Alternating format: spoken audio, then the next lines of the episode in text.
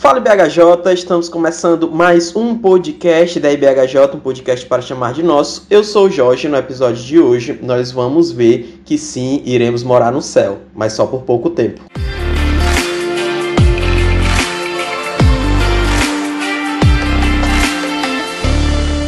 Mas antes de a gente entrar no nosso episódio, a gente vai para os nossos tradicionais recadinhos.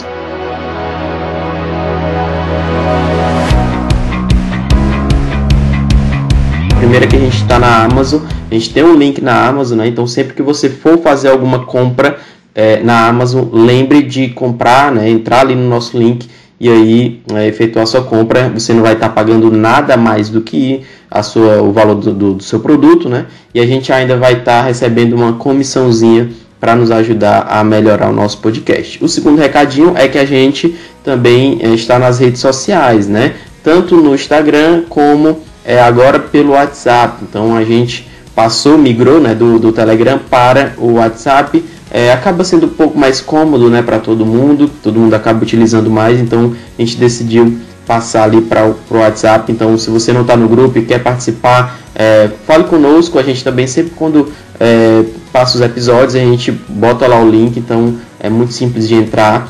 E no Instagram também, né? Então, às vezes a gente demora um pouquinho, às vezes a gente volta a usar bastante, mas sempre que você vê alguma postagem, curta, compartilhe.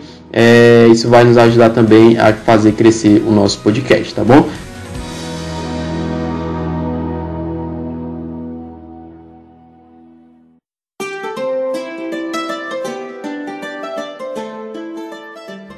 Bom, então hoje a gente vai conversar aqui um pouquinho a respeito de uma teologia bíblica da criação, né? A gente já teve um episódio é, sobre meio ambiente, é o episódio 23, e o Felipe estava lá conosco, né? E foi um episódio muito legal. É, então, se você quiser, para complementar esse episódio de hoje, embora esse episódio de hoje é como se ele fosse o primeiro, e depois, porque lá no, no, no, episódio 23 ele é mais prático, então ele vai lidar com algumas perguntinhas mais do nosso tempo, certo? Esse, né, esse episódio a gente vai é, se propor mais a uma teologia bíblica, é, se voltar para as escrituras e ver que implicações isso traz para a nossa vida, certo? Para falar sobre esse assunto, a gente trouxe aqui nosso querido irmão, pastor, missionário, Mateus, é, Mateus Almeida, meu amigo aí de seminário, né? É, embora ele ainda tá no nos finalmente, está aí na luta aí do TCC, mas seja bem-vindo, irmão. Deus te abençoe. Valeu, meu querido. Que Deus nos abençoe nesse processo, né? Massa. É, o, o Matheus, inclusive, já participou de um episódio, né? É, eu, inclusive, se tu quiser falar sobre isso, Matheus, que foi o um episódio sobre missões na Europa. Uhum. É, e aí o Matheus até colocou né, o seu desejo de ir para a Itália. Eu nem sei como é que ainda tá, né, esse sentimento, né, esse chamado aí uhum. é, sobre, esse, sobre esse ponto. O ponto aqui tá servindo em outro lugar, né, se tu quiser compartilhar um pouquinho nesse momento sobre isso. Beleza. É, então, é, eu acredito que o chamado, ele não é geográfico, então... Uhum. A a questão de, das missões na Europa ainda são necessidade na minha vida, como é a necessidade de fato na vida de muitas pessoas. Só que nesse tempo eu entendi que ainda não é o tempo, ainda uhum. não é o tempo. Preciso passar por alguns outros processos e nos apareceu essa oportunidade de estar servindo aqui no sertão do Cariri cearense e tem sido um tempo bastante proveitoso para nós tanto pessoalmente como ministerialmente, nós acreditamos que, que de fato é realmente o desejo de Deus para a gente estar nesse lugar agora. Né? Então, fazendo aquilo que nós estaríamos fazendo, quem sabe, na Itália, a gente está fazendo aqui, por enquanto. Então, isso está né, tá guardado aí pelos mistérios de Deus, no propósito de Deus, e quando for o tempo dele, quem sabe a gente vai, né? Mas ainda está no nosso coração, queimando no nosso coração, sem dúvida. Massa. Inclusive, a gente vai fazer um episódio sobre chamada, a gente ia fazer, né? mas aí a gente acabou mudando aí a rota. Difícil mas, a logística. É, né? mas a gente vai ainda tratar sobre esse tema. É um tema pedido, né? A gente tem alguns irmãos que têm é, enfim, lidado com essa temática, né? E de, de, certa forma é uma temática muito complicada, assim, de você lidar de uma forma muito objetiva, né?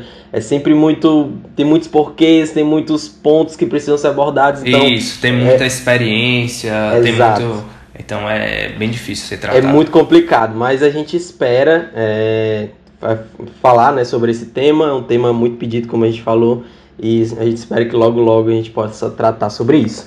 Enfim, mas esse episódio é sobre é, teologia bíblica da, da criação, né? Tá aqui muito ligado com o meio ambiente e o Matheus vai falar um pouquinho sobre isso. Mas eu queria começar, Matheus, é, perguntando por que, que, é importante a gente discutir sobre esse tema, né? É, esse é um tema caro para os cristãos, é, na história da igreja, como é que a igreja lidou com esse tema. Enfim, é importante a gente discutir sobre isso?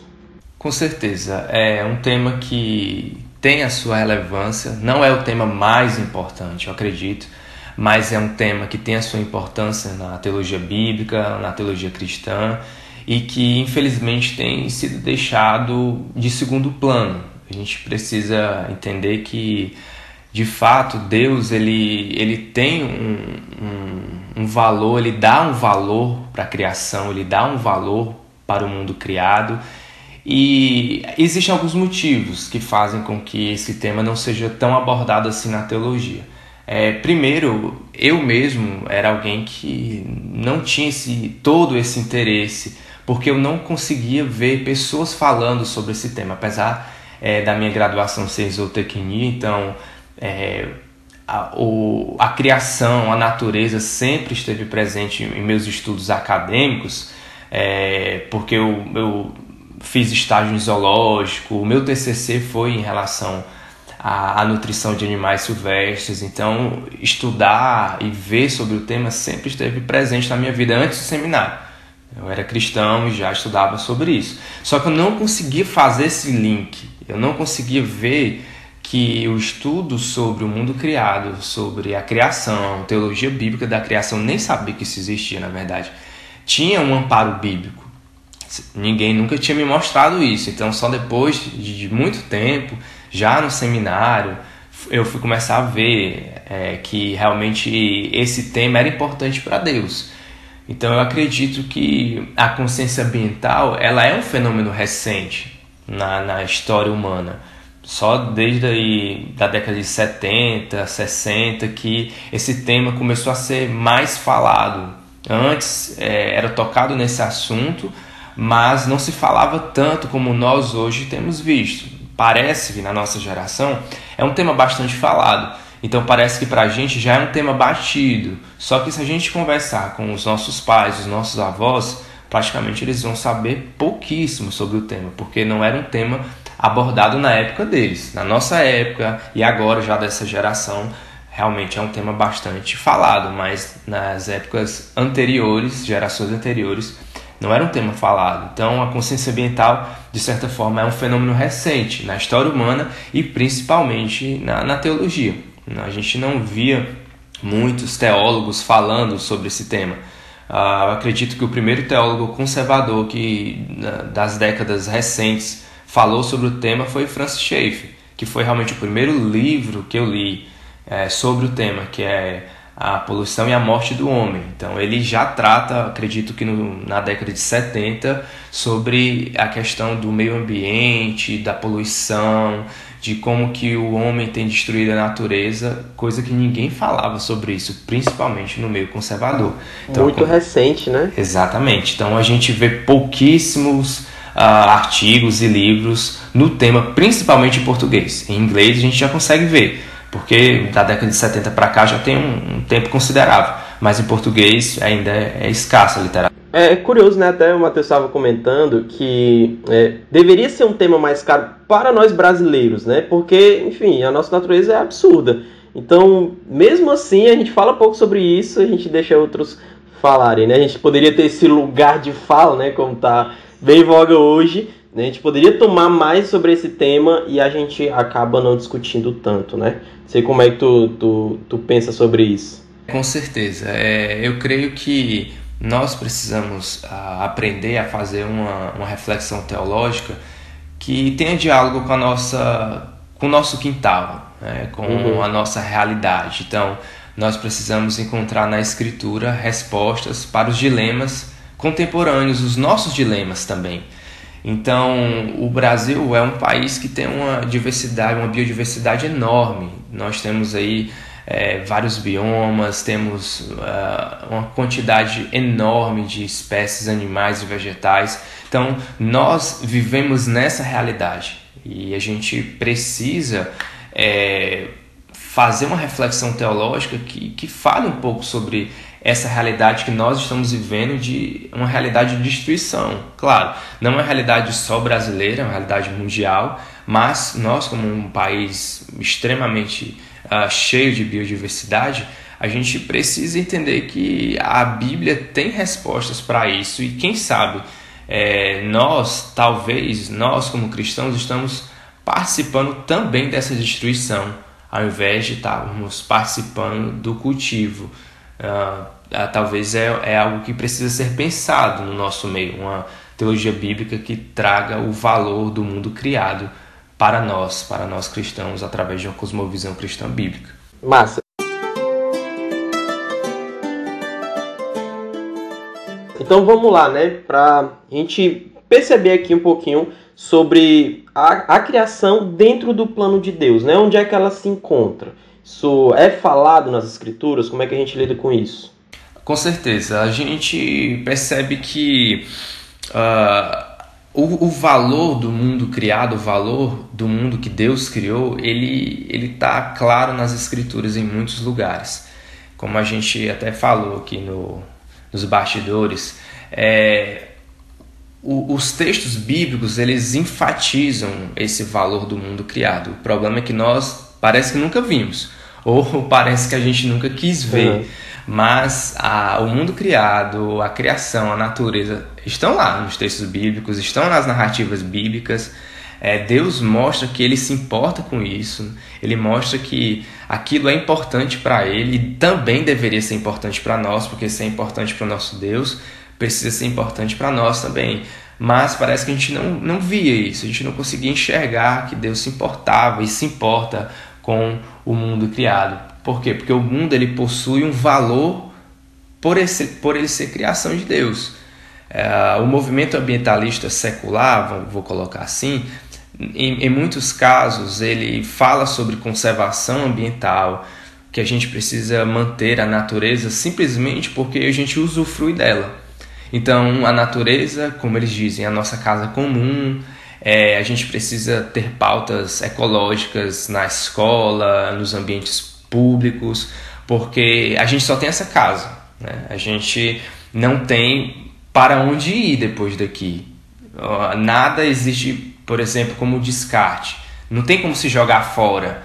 A gente sempre vai jogar dentro da nossa casa, porque o mundo é a nossa casa. Então, se a gente destrói os recursos naturais, é, como que a gente vai sobreviver? Coloca em xeque a sobrevivência da nossa espécie. Então, inclusive, Matheus, é, muita, a gente fala muito, né? E eu entendo, obviamente, eu também falo isso. É, ah, aqui não é meu lugar e tal. Sim. Como se a gente tivesse nascido num enfim, né, no outro, no outro mundo a gente no nasceu. Limbo. Nascemos é, no não, limbo. não faz sentido, né? A gente é. nasceu aqui. Esse é de fato o nosso lugar, né? E vai caminhar para uma restauração. De fato, é ah, nós sabemos que o nosso mundo não é esse. A Bíblia fala bastante sobre isso. Uhum. Somos peregrinos, esperamos a pátria celestial. E é importante ter tocado, ter tocado nesse assunto, porque eu, eu ouvi no seminário, em alguns outros lugares, ambientes acadêmicos, as pessoas falando sobre isso. Não, tratar sobre mundo criado, para quê? Se o mundo vai ser destruído.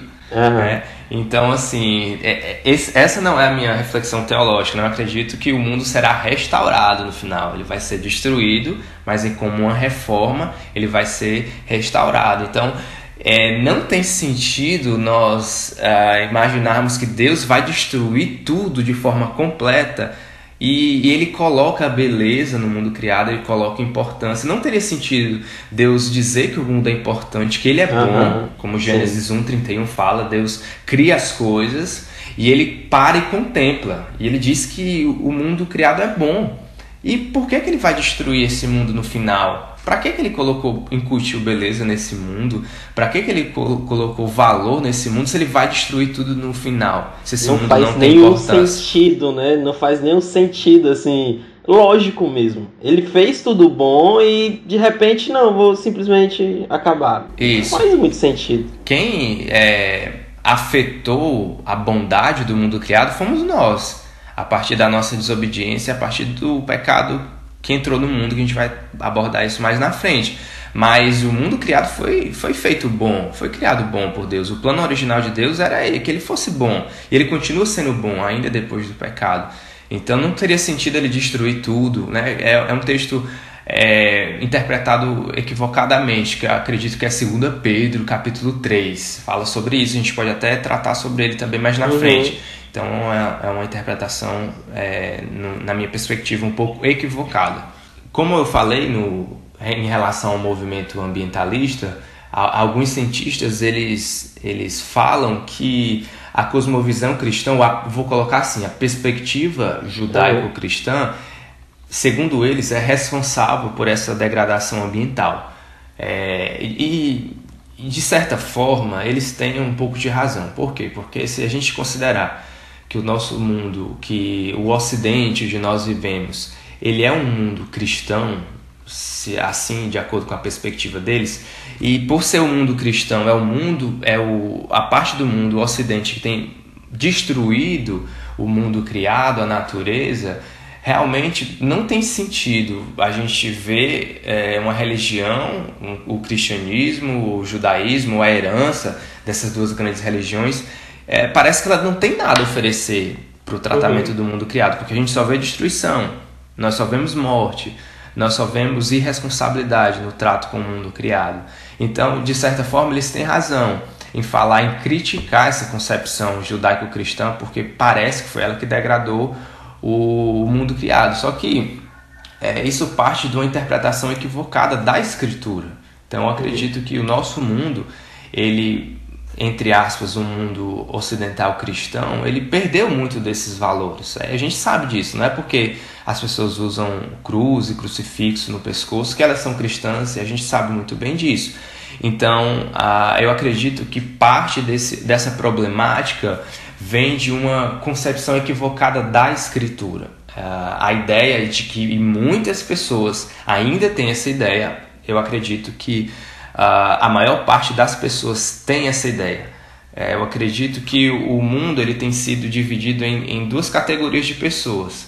Categorias de pessoas em relação ao mundo criado, em relação à natureza. A primeira são as pessoas que de religiões orientais, elas, elas divinizam a natureza elas veem que tudo é Deus, a árvore, os animais, a terra, a mãe terra é um Deus. Então tem essa perspectiva. E a segunda perspectiva são as pessoas que não se importam. Elas não se importam, não, tem, não estão nem aí é, para o mundo criado. Então, onde que será que os cristãos estão? Eles não estão no primeiro. Então, eles provavelmente estão no segundo. Segundo classe de pessoas que, infelizmente, a maior parte de nós elas não se importam com o mundo criado. Por quê? Porque vem de uma interpretação bíblica de que a natureza está ao nosso dispor. Nós podemos usar e abusar da forma que quisermos, porque está sobre nós o domínio sobre a natureza. E aí é uma interpretação é bastante equivocada desse dessa responsabilidade que Deus nos deu. A gente precisa tocar um pouco em Gênesis capítulo 1, versículo 26 a 28 e também Gênesis capítulo 2, versículo 15, se eu não me engano, que fala sobre cultivar e guardar. Então, Deus nos deu essa responsabilidade, o domínio sobre o mundo, não para que a gente possa fazer da forma que a gente quer. Não foi assim. Ele nos deu como, até lembrando aí das nossas né, aulas de, de teologia bíblica da missão, né? Não sei se o Jorge lembra disso, mas sobre o conceito de soberania mediada, né? É, aí fica muito no nosso coração, não é isso? A ideia então de que o ser humano ele representa Deus. Ele foi criado à imagem e semelhança de Deus como forma de representatividade. Então, onde o homem está, de certa forma, é como se Deus estivesse ali, sendo então um gerente do mundo criado, um gerente da criação. Deus nos deu esse poder esse domínio, não para que a gente possa fazer da forma que a gente quer, mas para que a gente possa representá-lo. Então, o domínio que o homem recebe de Deus é, é para ser um, um, domínio e um governo segundo os moldes de Deus. E como é esse governo segundo os moldes de Deus?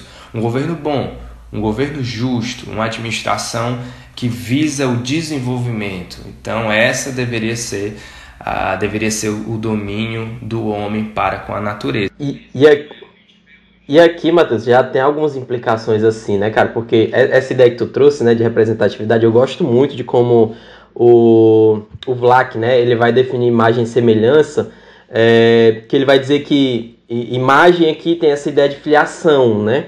E a semelhança, ela tem essa ideia, essa ideia de. Aliás, é o contrário, né? Imagem tem a ver com essa questão de representatividade, você está representando alguém, e a semelhança tem a ideia, de, a ideia de filiação, né? Você é filho. Então, quando você aplica isso, né? Não tem como a gente olhar para Deus e nessas questões da vida sem importância nenhuma que a gente dá à natureza, joga lixo no chão, tá nem aí com nada. A gente olha, cara, será que Deus, ele. Aquele livro, né? Exato, aquele livro, né?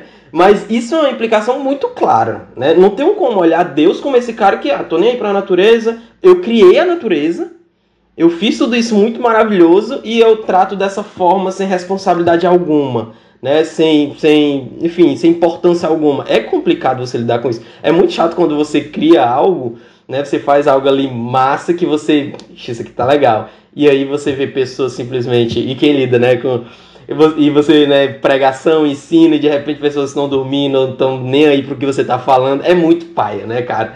E aí quando você faz uma, uma um, essa ideia de representatividade, não tem como olhar para Deus é, não se importando com o mundo criado, né? É complicado a gente, a gente entender dessa forma. Isso, então eu, eu creio que essa ideia que está lá em Gênesis sobre representatividade é uma ideia que já, que já existia no sentido de que é, o, o, lá no, no Egito a, a ideia de, de, colocar, como era bastante comum na, na cultura do Antigo Oriente Próximo, isso, os deuses eram representados por estátuas. Onde, onde as pessoas iam tinham imagens, então era comum para as pessoas essa ideia de representatividade. Então Deus nos cria a sua imagem e semelhança já também tendo essa ideia de que nós representamos o governo dele.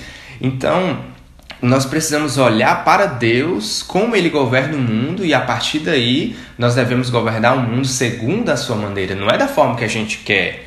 Então, essa ideia de que podemos fazer o que nós quisermos com a natureza, com o mundo criado, com a criação, não é bíblico. Por quê? Porque o mundo não nos pertence. Acredito que é Salmos 24 que fala sobre isso, que a terra pertence a Deus, o mundo não é nosso. É, essa casa aqui não é nossa, porque a gente não criou. É, Deus criou e nos colocou como responsáveis, mas nós não podemos fazer o que a gente quiser, porque não é nosso, não pertence a nós, pertence a Deus. Sabendo disso, então como devemos lidar? Como devemos dominar? Como devemos governar? Da forma como Deus faz. Ele vai revelando isso através de uma revelação progressiva na Escritura.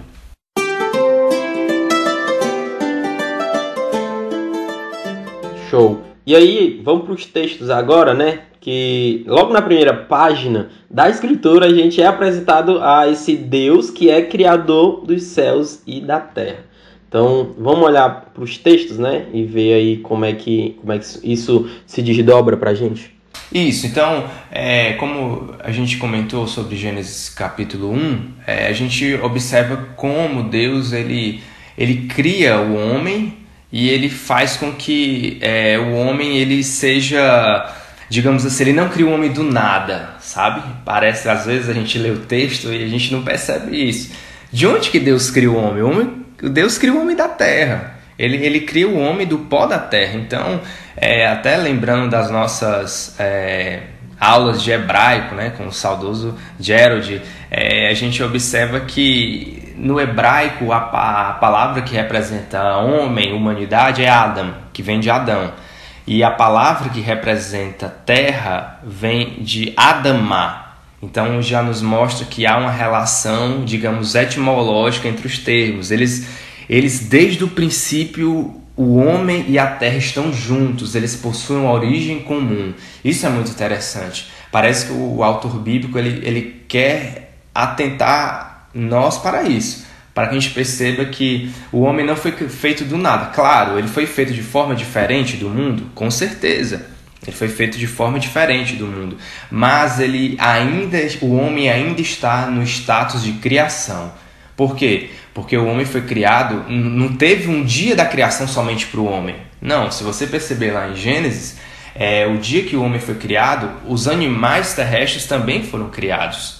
Ele não teve um dia somente exclusivo para o homem, não. Isso para nos mostrar que o homem, de alguma forma, ele, ele faz parte do mundo criado. E tem um, um teólogo católico, né, que muitas pessoas conhecem, que é o Francisco de Assis. Ele foi um dos primeiros que, que na história da teologia falaram sobre isso, de que o homem ele é irmão, né, irmão da terra, irmão dos pássaros. E aí não me entendam mal, irmãos, não é nada panteísta ou de religião oriental, mas ele está querendo trazer essa ideia de que o homem ele faz parte do mundo criado devido à sua substância, porque ele foi criado do pó da terra. Então isso é muito importante a gente ter isso em mente. É como um, um autor que eu gosto bastante, que ele diz que a Bíblia ela desdivinizou a natureza, mas ela não desacralizou a natureza. O que é isso? Que a Bíblia ela tira da natureza do mundo criado o status de divindade. Ela não diz que a árvore é Deus, ela não diz que os rios são deuses, ela não fala isso. Mas ao mesmo tempo, ela coloca valor no mundo criado. É uma espécie de sacralidade no mundo criado. O mundo é como se ele fosse santo, porque Deus o criou. Ele não é divino, ele não é um Deus mas ele é importante. Então, parece que às vezes, por nós cristãos, a gente ter medo de dizer que o mundo é importante, parece que a gente vai cair nessas religiões orientais, entende? Se você diz assim, ah, o mundo é importante para Deus, o mundo precisa ser importante para os cristãos, as pessoas já pensam, olham para você assim e pensando, ah, essa pessoa aí tá com panteísmo, ela uhum. tem religião oriental na sua cosmovisão. E não é isso, isso não é verdade. A gente precisa deixar isso é bastante claro, porque a Bíblia toda fala sobre isso. Ó, Salmos 50, Salmos 89 re refletem o fato de que a terra pertence a Deus e a terra é importante.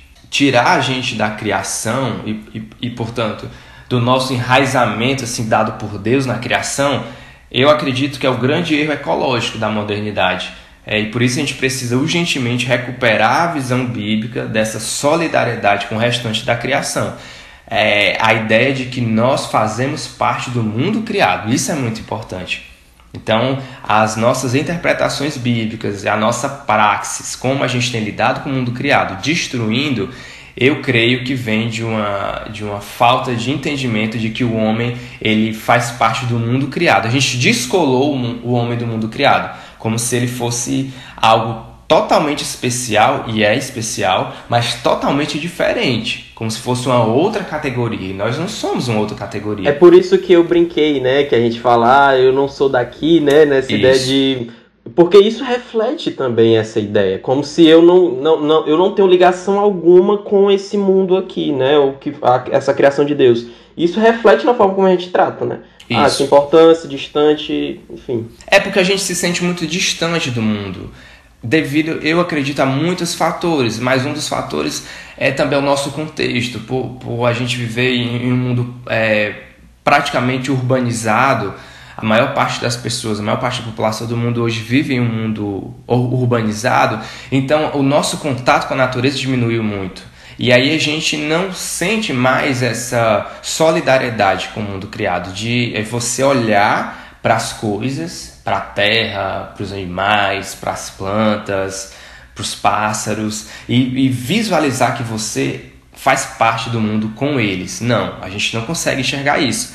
A gente enxerga que é, é, é, e aí, Jorge, é uma ideia assim. A gente fala muito sobre uma teologia antropocêntrica em relação à salvação. Né? Nós acusamos os arminianos e aí as pessoas, ah, não, é porque você é antropocêntrico demais, você você acredita que você dá o passo para Deus primeiro e a gente sempre enfatiza que Deus não é Deus que nos amou primeiro, a gente ama ele porque ele nos amou primeiro, ele nos tirou do pecado, ele que que começou a obra de salvação em nossa vida. É verdade. E por que, que a gente não traz essa visão teocêntrica para tudo que existe? Parece, eu tenho uma impressão de que em relação ao mundo criado, nós ainda somos antropocêntricos. A gente acredita que o homem ele é o senhor de todas as coisas e Deus só vê importância para o homem. Isso não é verdade, porque, de novo, estamos na categoria de mundo criado. Nós somos criatura, não criador só tem um. Então veja aí como se na, na, na, no primeiro degrau há Deus como Criador, depois no segundo degrau está o homem e todas as outras coisas criadas. Claro que o homem tem a sua importância, ele é mais importante do que os pássaros, como Jesus fala no Sermão do Monte. Jesus, o que é que ele explica para nós? Ele diz que uh, ah, para a gente não se preocupar com as coisas, por quê? Porque ele, ele provê até para os pássaros. E ele não está ali desmerecendo os pássaros. Ele está simplesmente dizendo que nós somos mais importantes que os pássaros, mas não é que os pássaros não têm importância. Porque se eles não tivessem, Deus não providenciaria, entende? Então, eu acredito que isso que a gente precisa resgatar, o valor que Deus dá para as suas criaturas. Porque aí Jesus está vendo como as coisas estavam lá nos textos. Jesus diz: Olha, por que, vocês se importam com isso? Sabe? Se os pássaros eles estão aqui, a, os líderes do campo estão aqui, amanhã não vão estar mais, e eu providencio para eles, por que, que eu não vou providenciar para vocês? Entende? Então, Jesus vai nos mostrando isso, os textos bíblicos vão nos mostrando isso, é, é importante. É curioso, né, que nessa relação homem-natureza, o problema ele vem do homem, né? A gente vê em Gênesis que a terra é amaldiçoada por causa do homem e é por isso que ela clama, né? Ou seja, o, pro, o problema é, é para ser o contrário, né? A natureza que eu não quero ter essa relação com o homem, porque foi ele que ele que tá nesse, nesse, nessa relação de errado, né? Aqui. E é o contrário, né? A gente hoje acha que nós somos os certos e a natureza, né? A criação, ela é o errado. Por isso que a gente se afasta. É, por, por muito tempo, é, só te interrompendo bem rápido, uhum. assim. Por muito tempo eu acreditei eu fiquei com essa dúvida, né? Por que, que o mundo criado sofre a maldição do pecado? Por que isso? Por que, que Deus amaldiçoou a terra juntamente com o homem? Sendo que quem foi o responsável pela desobediência foi o homem, não foi o mundo. Por que, que Deus fez isso? Então, é, só né, colocando um parêntese aí, que isso trouxe muita dúvida para mim durante muito tempo, né? Mas continua o que você estava falando. É, porque assim, o homem que é o errado, né? E a gente lida como se, ou seja, é como se a gente é, agisse com a natureza é, contrário do que ela tem agido conosco até hoje, né? Ela ainda, é, enfim, provê coisas pra gente, né? A gente não tem como viver sem ela, de certa forma, né? E, e aí é interessante que nessa palavra de Jesus, né? É, nesse contraste, os, os pássaros eles não ficam ansiosos, né? Exatamente. Mas nós ficamos. Isso. Então, olha que coisa. É, a, a, natureza, ó, não é coisa de papo de doido, não, tá? É. a natureza e o mundo criado, eles nos ensinam a confiar Isso. em Deus, sabe? É, é, nesse, eu, acho, eu acho que talvez seja nesse sentido que os teólogos históricos que viram isso falam de que nós precisamos olhar para o mundo é, Salmo 19 fala isso, né? Que os céus proclamam a glória de Deus. É, é como se o mundo criado ele estivesse apontando para a glória de Deus e nos mostrando o seguinte, como nós sendo seus irmãos, sabe? Ah, falando para nós o seguinte: ó, olhem para Ele, olhem para o Criador. Nós estamos olhando para Ele, nós vivemos de acordo com a Sua santa provisão, porque é assim que os pássaros vivem, os outros animais. Uh, eu acho que é o Salmo 104, fala sobre isso, que, que Deus ele, ele dá a presa para os leõezinhos, entende? Ele dá o alimento para os pássaros, e se Deus reter a mão, eles morrem. E será que nós somos diferentes? Não somos. Se Deus retém a mão da nossa provisão, a gente morre também. Só que a, a nossa diferença, e Jesus quer nos colocar para que a gente enxergue isso, que nós perdemos esse contato com a provisão de Deus, de orar pelo pão diário, porque a, a, a gente vive em um mundo urbanizado e a gente tem as coisas na nossa geladeira. A gente tem dispensa e parece que Deus não é o provedor, mas os animais não, eles têm que sair todos os dias para trabalhar, para caçar, para gastar energias e, e parece que quando Jesus fala que os pássaros eles eles recebem de Deus, parece que eles são ociosos, né? Que eles são uhum. preguiçosos. E aí a gente fica. Tem gente que usa esse texto assim: ah, não, Deus dá para os pássaros, então eu vou ficar de boa aqui sem fazer nada. Não, os pássaros caçam, eles saem para. passam o dia inteiro atrás de comida, gastando energia. Então Deus fornece, mas mediante também ao seu trabalho. Mediante também a sua procura. Não é que eles ficam ociosos, mas eles, eles entendem, assim, e aí trazendo uma linguagem mais teológica, que realmente é Deus que está providenciando isso. Porque é de forma imediata, não tem como eles guardarem, não tem geladeira. O de hoje só dá para hoje, amanhã tem que buscar atrás, buscar de novo. É, e é a gente perde essa concepção, né? É engraçado, né? Eu tava ouvindo um podcast uma vez é, do SciCast, que, eu, que eu, são extremamente ateus, né? Galera assim, da ciência é, ateusana, e eles falando sobre a parte histórica, que eu gosto muito, sobre os índios, né? E aí ele falou que quando os primeiros, as primeiras pessoas, né, os europeus chegaram aqui, é, os índios eram tipo assim, se você tá com fome, se ele tava com fome, ele ia lá e caçava. E essa era uma preocupação dos, dos europeus, né? Porque eles não tinham provisão ali, eles não tinham nada guardado. E quando eles olhavam para os índios, não tô com fome agora, ele ia lá, caçava e comia. Ou seja, isso não era uma ansiedade que eles isso, tinham, né? Isso. Isso não era uma preocupação deles.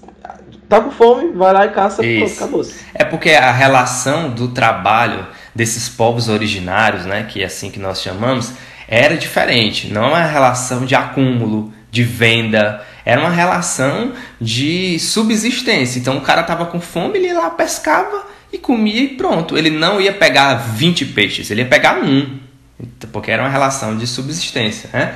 Mas, assim, voltando para esse nosso tema do pecado, é, a gente vê isso em Gênesis capítulo 3, versículo 17. Até abri aqui minha Bíblia para ler, que diz assim: é, E Adão disse, por ter dado, e Adão disse, né, por ter dado ouvidos à voz de sua mulher e comido da árvore que eu havia ordenado que não comesse, maldita é a terra por sua causa. Em fadigas você obterá dela o sustento durante os dias de sua vida. Ela produzirá também espinhos e ervas daninhas, e você comerá a erva do campo. No suor do seu rosto você comerá o seu pão, até que volte à terra, pois dela você foi formado, porque você é pó e ao pó voltará. Então a gente percebe aqui essa origem do homem com a, com a terra. Deus diz: ó, você vai voltar à terra, por quê? Porque você veio de lá, cara, e ao, ao pó você vai tornar. E, e a desobediência do homem e da mulher, ela, ela não traz uma, uma consequência simplesmente de pecado pessoal. Ela traz uma, uma, uma consequência de pecado, digamos assim, cosmológico. Ela, esse pecado ele entra em todas as esferas, prejudicando a nossa relação com Deus, prejudicando a nossa relação com o próximo, prejudicando a nossa relação conosco e prejudicando a nossa relação com o mundo. Por quê? Porque todos, todas as relações foram afetadas devido ao pecado. Então é muito importante a gente enfatizar isso, que a terra ela sofre as consequências do pecado, da desobediência do homem. Por quê? Porque ela de alguma forma está unida com o homem, unida com o homem em substância. Ela foi criada junto com o homem. Então tudo aquilo que o homem faz a terra também é responsável. É igual, por exemplo, um pai de família. Se ele é alguém é, irresponsável, sem sabedoria, todos aqueles que estão sob a sua responsabilidade, eles vão sofrer. Se ele escolhe errado, se ele é alguém que não tem responsabilidade com as coisas, os filhos, a mulher, todos aqueles que estão sob a sua responsabilidade vão sofrer por aquela, aquela escolha equivocada. Então, acredito que foi assim que aconteceu com a terra. O homem estava tinha responsabilidade sobre ela, por ser, por Deus ter dado essa responsabilidade e ele ser a mesma substância com a terra. Então, quando ele peca, ele desobedece, ele carrega consigo todo o mundo criado. Então, isso é, é muito importante a gente perceber isso, que a terra sofre em, uma, em um cativeiro, em uma consequência do pecado do ser humano. E aí nós vemos no plano bíblico, na redenção, que da mesma forma que, olha, isso é muito legal, da mesma forma que o mundo criado ele foi afetado pelo pecado, a redenção no evangelho também abarcará todas as coisas que foram afetadas pelo pecado e vai trazer a restauração. Isso inclui o mundo criado também. Isso é muito Show interessante. Show demais. Tem mais algum texto que, que tu queria trazer aqui? Tem sim. É, trazendo essa, essa ideia de Gênesis 3,17, é, o pecado então entra no mundo e aí o mundo vai sofrendo por causa desse pecado. A gente vê isso em Romanos capítulo 8, versículo 19. Né? Eu vou lá abrir também para a gente é, acompanhar. Então, Romanos 8, do 19 ao 22, que diz assim o texto: A ardente expectativa da criação aguarda a revelação dos filhos de Deus, pois a criação está sujeita à vaidade, não por sua própria vontade, mas por causa daquele que a sujeitou na esperança de que a própria criação será libertada do cativeiro da corrupção para a liberdade da glória dos filhos de Deus, porque sabemos que toda a criação a um só tempo geme e suporta angústias até agora.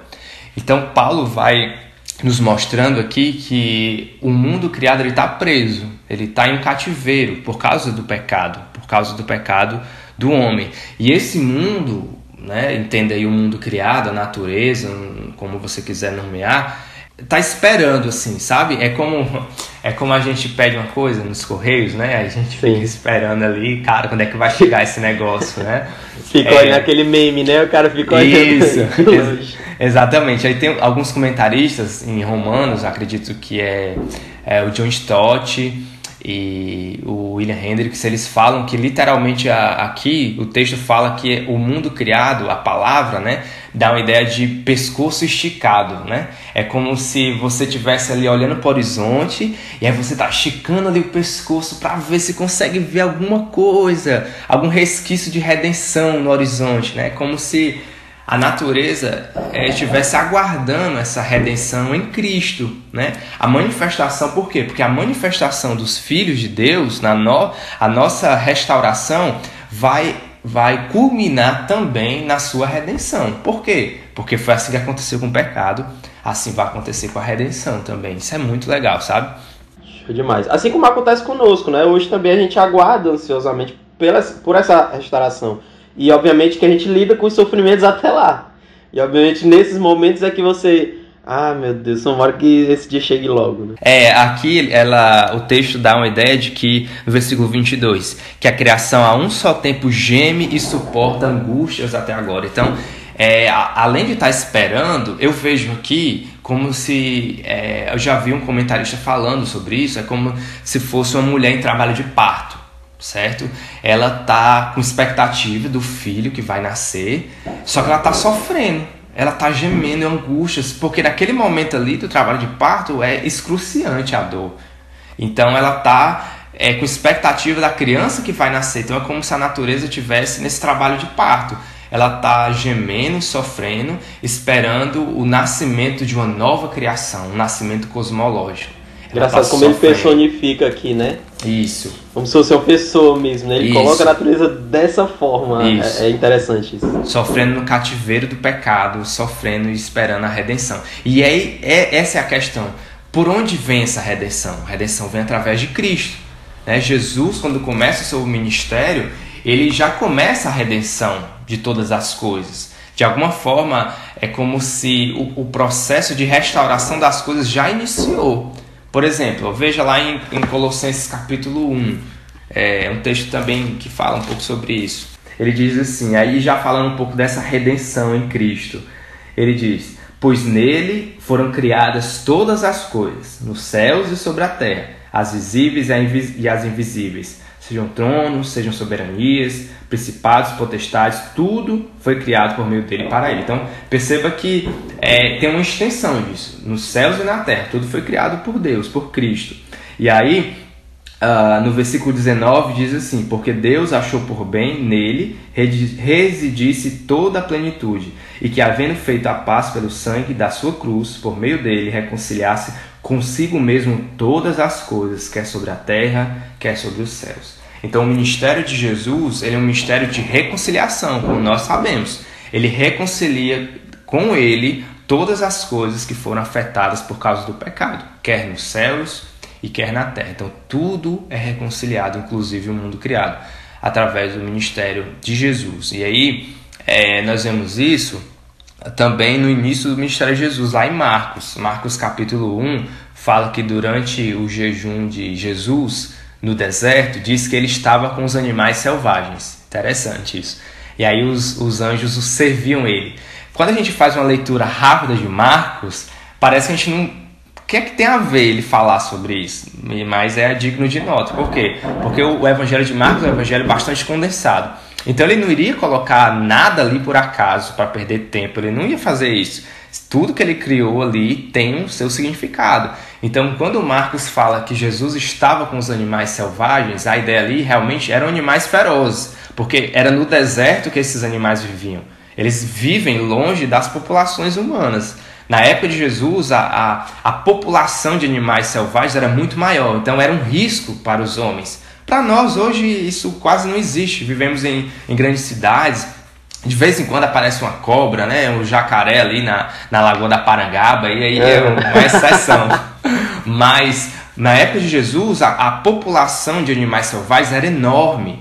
Então era um perigo real para as pessoas. Ah, Deus até prometia às pessoas em livrar eles dos perigos dos animais. Só que é interessante que quando Jesus vai jejuar e ele passa por esse período lá no deserto, ele está com os animais selvagens. Ali, os animais não fazem nada com ele, entende? Ele está ali no meio dos animais e, e eles, eles são como se fossem domesticados, mansos, dóceis e os anjos o servindo. O que será que isso representa? Né? Alguns autores dizem que é, é de fato o reino messiânico de Jesus, prometido lá em Isaías 65. Isaías Legal, 66, né? né? Os animais selvagens ali, vocês se lembram do texto, né? Do leão uhum. e tal. Então, os animais não fazem nada, cara. Já apontando para a restauração do, do novo céu, da nova terra, que fala lá em Isaías 65 e 66. Então, Marcos, ele é digno de nota ele dizer isso. Olha, o Jesus, o Messias, o cara que vai restaurar todas as coisas, já começou esse negócio, porque ele tá, ele tá no meio dos animais selvagens, os animais selvagens não fazem nada com ele. E se a gente perceber que o ministério de Jesus é sempre um ministério de restauração. Ele restaura a vista dos cegos, ele restaura os coxos, ele, ele restaura a, a vida. Os milagres de Jesus, 90% deles são milagres de restauração, trazendo de volta algo que foi corrompido por causa do pecado. E a relação do homem com os animais também foi corrompida por causa do pecado. E Jesus traz de volta também nessa redenção. Isso é muito interessante, gente. Tem até o episódio da tempestade, né? Também ali e mostrando como aquilo, é, Isso. A, a, natureza é vista como algo que não tem como você controlar, não tem como controlar. Por isso que ela é tão complicada no é, nesses, nesse momento histórico, né? E quando Jesus ele acalma a tempestade é uma prova assim muito clara de que ele é o Messias. Exatamente. Entendeu? Ele é o cara que o único que pode fazer isso. O homem ele não tem esse controle. É por isso que ele ele, é, os deuses antigos é muito essa questão de eu faço alguma coisa para que a natureza, né, a chuva venha, para que o Deus, a divindade, ela de certa forma faça o que eu quero, né? Mas Jesus aqui é claro, né? Ele, ele, ele é, coloca ali a natureza no seu lugar. Ele, é, é ela obedece é, é, o homem ali. E nesse no, no Antigo Oriente Próximo, né? É, tanto, tanto no Antigo Testamento como no Novo Testamento, você tem ali uma questão de eu faço algo para a divindade para que ela retribua com essas questões da natureza que eu não tenho controle. Exatamente. Então nós percebemos é, como que é, o próprio Marcos, né, fala esse uhum. texto também Isso. e mostrando que Jesus tem poder sobre a natureza, sobre o mundo criado. E Marcos deseja muito enfatizar isso para nós, que o Messias, o Jesus, o Cristo, ele vai restaurar o mundo, ele vai trazer de volta a relação de novo a restaurar a relação do homem com Deus, do homem com o outro, do homem com ele mesmo e do homem com a natureza. E, e o, os evangelhos mostram isso. Os textos bíblicos nos mostram isso, que Jesus está sempre restaurando. Esse é o modus operandi de Deus, é a metodologia de Deus. Por isso que eu creio que o mundo que nós vamos viver, o céu, né? As pessoas até falam isso, ah, nós vamos para o céu. Tem a música do irmão Lázaro, né? Ainda bem que eu vou morar no céu dando essa ideia, cara, fatalista, assim, que, ah, eu não preciso me, me importar com esse mundo, porque ele vai ser destruído mesmo. Pra que, que eu vou falar sobre consciência ambiental? Pra que, que eu vou falar sobre reciclagem? Pra que. Entende? Então eu vou morar no céu esse mundo que se exploda mesmo, mas não é a ideia de Deus. Deus nos mostra em toda a narrativa bíblica que ele restaura as coisas. Ele, ele, a, a nova criação, novos céus, a nova terra não são uma, uma criação ex nihilo, né? como nós cremos em Gênesis, que Deus criou do nada. Mas os novos céus e a nova terra, segundo a perspectiva reformada, é, vai ser uma grande restauração daquilo que foi afetado pelo pecado. Então Deus ele, ele começa essa restauração em Cristo, ele vai mostrando para nós por essa metodologia. O, o, a, os milagres de Jesus são milagres de restauração. A, as coisas que Deus vai prometendo são, são resta é, é, reconciliação. É uma restauração. O que é a reconciliação? É pessoas que estavam brigadas e elas voltam a ter amizade Já de novo. Já existia uma relação. Exatamente. É quebrado e agora é restaurado. O que é a redenção? É a liberdade a pessoa que está presa agora, ela antes estava livre. Então, o mundo que está preso agora no pecado, o homem que está preso no pecado agora, outrora estava livre. Então, a redenção é o que? O rei traz de volta, é uma libertação, certo? Então, o, o que Deus, é, a metodologia de Deus é sempre tá, tá trazendo restauração e não vai ser diferente novos céus nova terra. Ele vai restaurar esse mundo criado. É o que nós vemos em, em, Apocalipse. Acredito que é Apocalipse capítulo 21, os novos céus e a nova terra. Então, é, vai ser uma grande restauração desse mundo. Parece uma, uma ideia um pouco de testemunho de Jeová, uhum. mas não é não. É a ideia de, de restauração a, a, Nova Jerusalém vai descer do céu e esse mundo será restaurado. Ele, ele não vai ser criado do nada. Ele vai ser criado de algo que é antigo, porque Deus vai renovar, porque Jesus vai reconciliar todas as coisas. E é importante a gente enfatizar isso. Massa demais. Acho que deu pra gente fazer um passo aí por muitos textos. É, tem até muitos outros textos também que a gente poderia lidar, né? Mas vamos, vamos partir agora é, para as implicações disso, né? Quais implicações é, essas verdades elas têm, né? Que aplicações práticas também isso pode trazer para nós hoje? Pronto, é, a nossa perspectiva aqui era realmente trazer uma teologia bíblica da criação e mostrar como que esse mundo que Deus criou ele tem valor para ele e assim precisa ter valor e importância para nós também, isso precisa ficar claro. Mas é, nós podemos ver essa ética ambiental, vou, vou, colocar aqui, tá? Uma ética de sustentabilidade presente na, nas ideias do Antigo Testamento. A gente percebe bastante isso no, no Antigo Testamento, principalmente nos Salmos, como até citei alguns, mas existem muitos outros salmos tem até, acho que é o, eu acredito que é o Salmo 104, se eu estiver equivocado aí vocês me perdoem, mas que fala da grandeza da criação e como Deus ele se deleita com isso. Aí ele vai, é um, um salmo grande, ele vai mostrando isso para nós. Mas é, como aplicação prática, irmãos, da ética ambiental, a gente pode ver isso lá em Levítico, capítulo 25, que aí foi o texto que eu não separei também, vou abrir aqui. É, Levítico capítulo 25, que fala sobre o ano sabático, certo? Que é o ano de descanso. Eu não vou ler o texto inteiro, mas o, a ideia está lá no, em todo o capítulo 25. Você pode ler todo o capítulo 25 de Levítico, que fala sobre o descanso da terra, né? o descanso sabático. Veja aí, ó, eu vou ler só alguns textos, tá? O versículo 1 do 25 diz assim: O Senhor disse a Moisés no Monte Sinai Fale aos filhos de Israel e diga-lhes: quando entrarem na terra que eu lhes dou, a própria terra guardará um sábado dedicado ao Senhor. Durante seis anos vocês semearão os seus campos, e durante seis anos vocês podarão as suas vinhas, e colherão os frutos delas. Porém, no sétimo ano haverá um sábado de descanso solene para a terra, um sábado dedicado ao Senhor. Não semeiem os seus campos, nem façam a poda de suas vinhas. E aí ele vai ah, mostrando essa ideia do descanso sabático, né? O que que isso representava? Primeiro, eu acredito que primeiro, o, o descanso sabático era também para o homem, claro, para mostrar para o homem que o, o providenciador, o provedor final do homem era Deus. Então, Deus mostra para os israelitas que eles poderiam plantar, eles poderiam colher, mas no final das contas a provisão vinha da mão de Deus. Então, o descanso da terra, o descanso sabático, que é algo criacional, já em Gênesis isso já acontece, Deus descansou no sétimo dia, é para mostrar para o homem que ele depende de Deus. É para ser um passo de fé. Aí Deus diz que a última colheita, antes deles descansarem e não trabalharem, ela vai ser, ela vai ser muito abundante para que eles possam estar tá comendo o outro ano onde eles não plantaram. Então é muito importante a gente perceber isso, que o cuidado de Deus está aqui nesse ano sabático, que ele diz, olha, agora eu quero descanso não somente de vocês, que são as minhas criaturas, mas eu também quero do mundo, sabe? Eu quero que o mundo descanse também. Por quê? Porque eles são criaturas também. Se eu descansei, vocês descansam e o mundo também deve descansar. Os animais devem descansar. A terra deve descansar. Então, a primeira implicação é essa: que Deus ensina para os israelitas que eles são dependentes de Deus. E a segunda implicação, acredito clara aqui no texto, é uma preocupação ecológica de Deus. Por quê? Que ele quer que a terra descanse.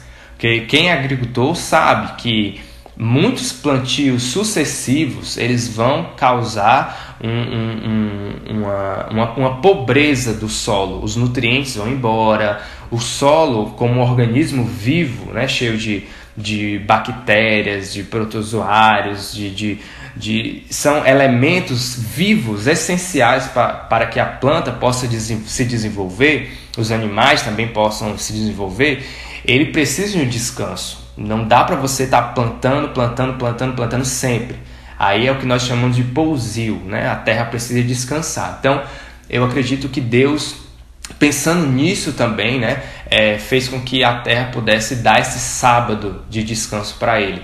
Um descanso para a terra ia fazer com que esses nutrientes, esses organismos vivos do solo pudessem ter um tempo para que eles pudessem multiplicar de novo. Porque cada vez que você planta, você está exaurindo o solo. Então Deus, já sabendo disso, pede um descanso para a terra, certo? É importante a gente perceber isso. E aí você pode perguntar, ah, o que é que tem a ver, né? De onde é que tem isso? Né? Por que é que Deus se importa? Isso é um princípio que a gente pode tirar para a nossa relação com o mundo hoje. Poxa, se Deus na antiga aliança ele pedia um descanso para a terra, porque isso era importante para ele, a terra também era importante. O que é que nós estamos fazendo hoje? Será que nós estamos dando esse descanso para a terra? Em relação de forma bem direta aqui à, à plantação, à agricultura, é, mas, mas extraindo esse princípio geral de sustentabilidade. Em, em Deuteronômio, tem um texto agora que eu não lembro onde está, mas em Deuteronômio fala que Deus proíbe tirar é, de, um, de um ninho, um, um ninho de pássaros, a mãe e o filhote. Ele proíbe isso. Por quê? Porque ele sabia que se o homem tirasse a mãe e o filhote, não ia ter mais pássaros. Então ele diz: olha, a mãe tem que ficar certo? Então é um princípio de é, sustentabilidade que está lá na ética do, do Antigo Testamento. E de, dentro disso, irmãos, nós vemos o, o princípio do jubileu também. É Deuteronômio 22. Pronto. 22, 6. Aí a gente, dentro disso, do ano sabático, a gente vê também o ano do jubileu, que é o ano, o, o quinquagésimo ano, né? Depois de 49 anos, um ano era o ano do jubileu. E aí traz implicações sociais muito grandes também, que é o descanso para tudo. Então, é porque não dá tempo a gente tratar sobre isso, né? Uhum. Sobre o ano do jubileu, mas você pode ver depois aí o que, que ele significava. Era o ano sabático também, relacionado ao ano do jubileu. E isso é importante para a gente perceber. E aí, você pode pensar assim: ah, será que Deus se importava com isso? Claro que ele se importava. Por exemplo, é, 2 Crônicas 36, 21. Cara, quando eu li isso daqui, eu fiquei é, assim, meio chocado, sabe? Segunda Crônicas, capítulo 36, versículo 21. Sobre o cativeiro, né, do povo de Judá, o, cativeiro na Babilônia. É, eu vou ler a partir do 20. Diz assim, ó: Os que escaparam da espada, a esses ele levou para a Babilônia, onde se tornaram escravos dele e de seus filhos até o tempo do reino da Pérsia. E é o 21. Isso aconteceu para que se cumprisse a palavra do Senhor por boca de Jeremias, até que a terra desfrutasse dos seus sábados. Durante todos os dias da sua desolação, a terra repousou até que os 70 anos se cumpriram. Olha isso, cara. Caramba. Mostra pra gente que Deus deu a lei lá, velho. Vocês têm que descansar, a terra tem que descansar. E parece que as pessoas não respeitaram isso. Os israelitas não respeitaram. E se esqueceram que Deus não ia levar em conta, mas ele levou em conta. Ele disse: Olha, vocês vão para vão ser cativeiros na Babilônia 70 anos até que a terra descanse todos os meus sábados. Então, fazendo as contas aí, era como se a cada sete anos o povo não deixasse a terra descansar. Deus foi levando em conta. Olha, vai um ano aqui, passou mais sete, lá vai outro. Até que deu os 70 anos, onde a terra precisava descansar os seus sábados que o povo não deixou. Tudo isso é, passa despercebido, né, cara? Mas assim, não tem como a gente fugir, sabe? É muito mais uma questão nossa mesmo, da gente fechar os olhos para isso do que outra coisa, né? É importante para Deus e a gente precisa, precisa ser importante para a gente também, né? A gente, como cristão, a gente deveria sim abraçar essa pauta, né? É um tema que é caro para a gente, faz parte da nossa teologia e muitas vezes a gente deixa passar despercebido, né? Então, por isso podcast como esse, né, um segundo episódio sobre isso, é, é importante também para a gente, né, para a nossa igreja, mas também para levantar esse tema, porque é importante a gente lidar com isso. Há ainda pouco material sobre isso. Quando a gente vai olhar um outro site fala sobre isso, um outro artigo, mas a gente ainda tem pouco material, né? Inclusive, Matheus, se você, nessa palavra final, né, quiser é, recomendar aí algum livro, algum artigo sobre isso. Eu sei que você tem um e-book, né? É, não sei, até procurei aqui e não sei se o, se o site está com probleminha, é, mas é sobre meio ambiente, né? Se quiser também pontuar sobre isso, fica à vontade. É, é acho que foi 2019, nem lembro agora, mas aí eu fiz um. Na verdade, foi um, o pontapé dos meus estudos assim mais teológicos, foi aquele e-book. E aí é, tá no Instituto Schaefer, então você pode é, pegar lá, não sei se está com problema, mas eu posso mandar aqui para o Jorge ou é, deixar disponível em outro lugar e aí vocês podem ler. É, a maior parte da literatura, irmãos, que eu poderia indicar para vocês, infelizmente está em inglês. É, não sei se você é, tem acesso ao inglês, mas tem um livro muito bom que realmente abriu os meus olhos para isso. Foi é, Creation Care, que é do Douglas Moo e Jonathan Moo, que é o Douglas Moo, todo mundo conhece aí. Pesado, né? É, Pesado, né? E ele escreveu com o filho dele, cara, muito legal isso. Ele escreveu com o filho dele, o filho dele também é teólogo, e lá nos Estados Unidos parece que tem um, uma espécie de mestrado que, que lida com teologia bíblica da criação. Aí o filho dele fez e tal. E eles escreveram juntos esse livro. Aí tem alguns outros livros que eu posso passar por Jorge e deixar aí na, na descrição para vocês. Né? Tem um, outro livro que é Teologia Bíblica da Criação, um e-book gratuito, acho que é do Timothy, Timóteo Carricker. E aí você pode ver algumas coisas nesse sentido, mas infelizmente em português são poucos, poucos materiais. Mas eu posso deixar com o Jorge ele colocar aí na, na descrição do, do podcast para você. Por isso é importante a gente falar sobre isso, né? Trazer mais uma visão, muitos pontos aqui que eu realmente não sabia, inclusive alguns textos. Né? Você acaba lendo, mas isso passa despercebido, né? Exato, e exato. Foi muito legal a gente tocar nisso. Matheus, cara, obrigado. É, cara, tá longe aí agora, né? E é, servindo aí, interior do Ceará. E nós te agradecemos. Orem por demais, nós, orem por, por nós, viu? Amém, vamos orar, né? É, e daqui a pouco também eu queria que o Matheus tivesse com a gente para lidar com a questão do chamado, né? É, aí já não depende de mim, é, depende daquele nosso outro amigo é, lá. No, do nosso amigo. Porque né? ele tá importante, dele tá é, importante. agora ele tá no, no, no outro estágio. É outro né? patamar. Outro Mas é, te agradecer, cara, por estar aqui com a gente, né? É, contribuir aí com o nosso ministério. É, Matheus tá falando, tá, tá escrevendo sobre isso, né? Teu, teu, teu TCC é sobre isso, né? E tá nessa luta, graças a Deus já passei por isso. Eu e o Rafa, ano passado, a gente passou por isso, né? E hoje o Matheus tá nessa, nessa dificuldade que é, a gente sabe que é uma correria muito grande. Separou esse tempinho aqui para estar tá com a gente. Cara, brigadão é, mesmo. E, enfim, vamos orar por ti. Amém, amém. Queria realmente agradecer o espaço e desde que o Jorge me contactou pela primeira vez, eu disse, cara, vamos falar sobre teologia bíblica da criação, porque é um tema que precisa ser abordado né, de forma conservadora, então é importante a gente colocar a luz sobre esse tema. Show demais. É, gente, acho que foi um episódio muito massa. É, comentem mais, tá bom? Postem aí é, sobre o episódio. A gente está sempre colocando lá no Instagram. Então, contribua para que esse episódio chegue mais pessoas, até porque não é um tema muito falado. Então, pode contribuir aí, alguma pessoa possa estar estudando sobre isso e possa contribuir com o ministério dessas pessoas, né? Te agradecemos demais por ouvir aqui a gente até aqui e até a próxima, gente. Tchau, tchau e até a próxima. Até mais.